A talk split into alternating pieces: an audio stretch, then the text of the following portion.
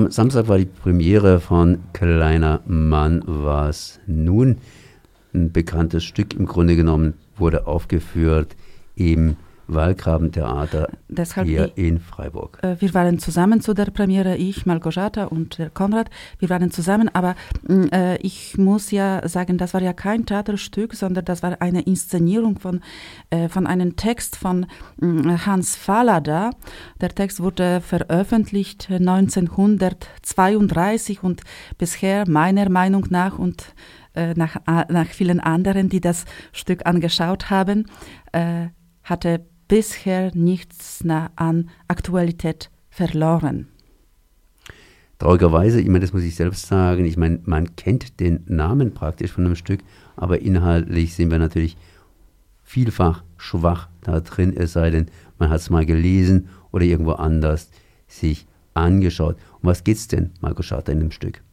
Also es geht wirklich um einen kleinen Mann, also äh, um einen kleinen Angestellten, der, mm, der innerhalb von relativ kurzen Zeit, von, von über ja, paar Monaten, einen gewaltsamen ja, sozialen Abstieg erlebt. Und das ist ja sehr, sehr, sehr schwierig für ihn, weil er nicht nur alleine stehend ist, sondern eine Familie äh, äh gründen soll oder, oder will. Seine Freundin ist schwanger äh, beide haben sehr wenig Geld und er verliert nach und nach äh, jede, jede Arbeitsstelle. Was für mich ziemlich interessant war, war natürlich auch der Aufbau. Das wurde modern gespielt, so wie man das heute spielt, auf einer Bühne und eben auch entsprechende Videoinstallation mit eingebaut. Und das hat mir ja sehr gut gefallen. Also dann ähm, diese Videoinstallationen, also oder Videoübertragung ähm, sollte dazu dienen, äh, die, die, die verschiedenen äh, Charaktere ähm, oder Typen, die von nur zwei oder drei, drei Schauspieler gespielt sind, das so entfremden, dass, dass mir das wie ein, ein Comic, wie ein, ja, äh, äh ein Film ja vorkommen äh, äh, vorkam. Und auf der anderen Seite war das irgendwo auch natürlich traditionell. Das heißt, ich glaube, die haben sich relativ gut an den ursprünglichen Text gehalten. Wobei dieser ursprüngliche Text natürlich, äh, das Ganze wurde 32 veröffentlicht und dann später natürlich auch während der Nazizeit entsprechend leicht korrigiert in die Öffentlichkeit geraten ist. Ja, ähm, das heißt, insofern ist der Text natürlich zeitlos. Das heißt, man kann ihn heute auch gerade wegen dieser Entfremdung. Das heißt, da ist natürlich einiges passiert zwischen der damaligen Zeit und der heutigen Zeit, entsprechend auch hier ähm, in sich aufnehmen und findet dann eben entsprechende Parallelen zu heute. Aber das, was, was äh, aktuell ist, das ist ja das nackte, ja, das ist ja das, das, dieser Kampf um nacktes Überleben in, in kapitalistischen System. Und dazu äh, von einem dreuenden, von einem dreuenden ja, Gefahr äh, von, von Nazi. Weil das, das wurde ja zwei, äh, 32 geschrieben und 33, da kam schon der Putsch von Hitler. Hast du irgendwelche Tonaufnahmen aus dem Stück, die du jetzt empfehlen würdest? Ja, die habe ich ja aufgenommen auf eine Generalprobe. Und äh, äh das, was ich ja empfehlen werde, würde. Äh, das ist ja der Monolog, der der kleine Angestellte, der kleine Mann am Ende spielt, am Ende sagt. Und äh, ich möchte noch zu dieser Inszenierung sa sagen, also ein voller Respekt also für diese Inszenierung, für, für den Regisseur Andras von Studnitz, der diesen Text ja, ja hervorragend auf der, auf der Bühne gebracht hat, der mm, für seine Regie und auch ja natürlich ein, ein voller Respekt von der Schauspiel von, von Achim Barenstein, Sibylle Denka, Katharina Rauenbusch, Martin Schur und Christian Teil. Und wie früher gesagt, wie davor gesagt, die drei, also drei Schauspieler haben, haben sehr differenziert und sehr, sehr interessant äh, verschiedene, verschiedene Charaktere dargestellt. Ja, ich meine, sie sind ja auch in der Geschlechterrolle entsprechend, haben sie gewechselt und haben ein ganzes Bühnenensemble praktisch ersetzt. Auf der anderen Seite, ich fand es auch sehr interessant, dass hier etwas von der Zeit auch rüber gerettet worden ist. Das heißt, es ist zwar zeitlos, aber trotzdem spielt dieses Stück in der Zeit zwischen 20, äh, zwischen 30 und praktisch 40, das heißt praktisch um diese Zeit herum, um 32, weil äh, es wurden die Charakteren entsprechend gezeichnet. Da haben wir auf der einen Seite mhm. diesen SA-Mann, wir haben das Milieu, wir haben die Juden, als auch Arbeitgeber, das, auch das, ja. auch das, aber mit dieser jüdischen Brille auch ganz einfach. Ne? Das war mhm. ja einfach statt Hakennase diese ganz typische Brille irgendwo. Also das, die Charaktere wurden fein gezeichnet, aber auch dann eben auch plakativ. Aber das, das, äh, ähm, das kam, das kam hervorragend eben durch diese Entfremdung, äh, Entfremdung äh, über diesen Bildschirm. Das wurde ja entfremdet, also schwarz-weiß gezeigt und wie, also mit, mit typischen ja, Linien wie bei einem Comic. Ja, wie, wie, wie so gemalt, so, so gezeichnet. Ich würde einfach vorschlagen, wir hören uns das letzte Stück, den Monolog an und lassen das Ganze offen ausklingen, da schließlich und endlich das Ganze auch hier offen angelegt, praktisch ohne Ende angelegt worden ist.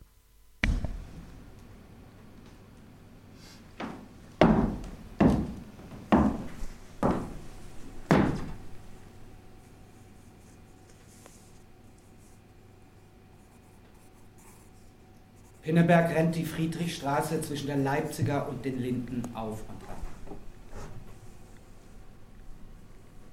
Er kann noch nicht nach Hause. Kann einfach nicht. Wenn er zu Hause ist, ist wieder alles zu Ende. Das Leben schwelt hoffnungslos weiter.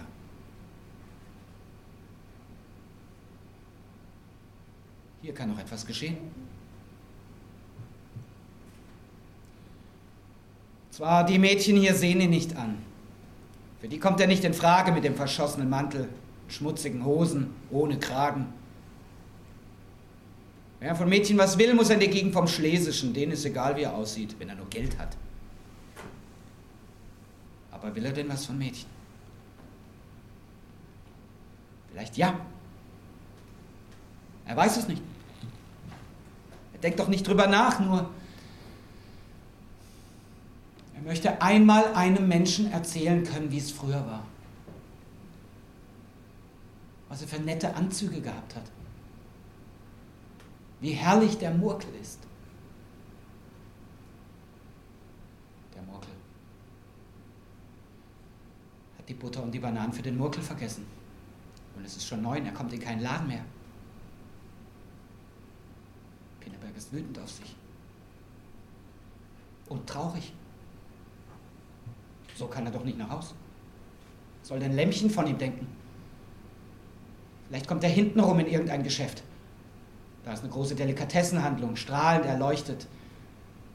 Pinneberg drückt sich die Nase platt an der Scheibe. Vielleicht ist hinten jemand im Verkaufsraum, dem er klopfen könnte. Er muss die Butter und die Bananen haben. Gehen Sie weiter. Ein Schupo steht neben ihm. Sie sollen weitergehen, hören Sie? Aber warum? Gehen Sie jetzt oder soll ich? Plötzlich begreift Pinneberg, dass er hier nicht mehr hergehört. Man hat ihn weggejagt. Ausgerutscht, versunken, erledigt. Ordnung und Sauberkeit, es war einmal. Arbeit und sicheres Brot, es war einmal. Vorwärts kommen und hoffen, es war einmal. Armut ist nicht nur Elend, Armut ist auch strafwürdig.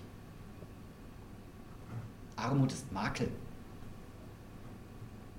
Armut heißt Verdacht. Oder soll ich dir Beine machen? Pinneberg ist wie besinnungslos. Er läuft auf dem Bürgersteig weiter, rasch zum Bahnhof Friedrichstraße. Er will seinen Zug erreichen, er will zu Lämmchen. Pinneberg bekommt einen Stoß gegen die Schulter. Das ist kein derber Stoß, aber so, dass er nun auf der Fahrbahn steht. Hau ab! Ein bisschen Dalli! Pinneberg setzt sich in Bewegung. Er trabt an der Kante des Bürgersteigs auf dem Fahrdamm entlang. Er denkt an Anzünden, an Bomben, an Totschießen. Er denkt daran, dass es nun eigentlich auch mit Lämmchen alle ist und mit dem Murkel, dass nichts mehr weitergeht.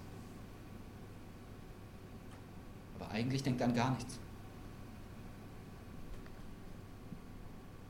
Kommt an die Stelle, wo die Jägerstraße die Friedrichstraße kreuzt, will über die Kreuzung zum Bahnhof, nach Hause, zu Lämmchen, zum Murkel.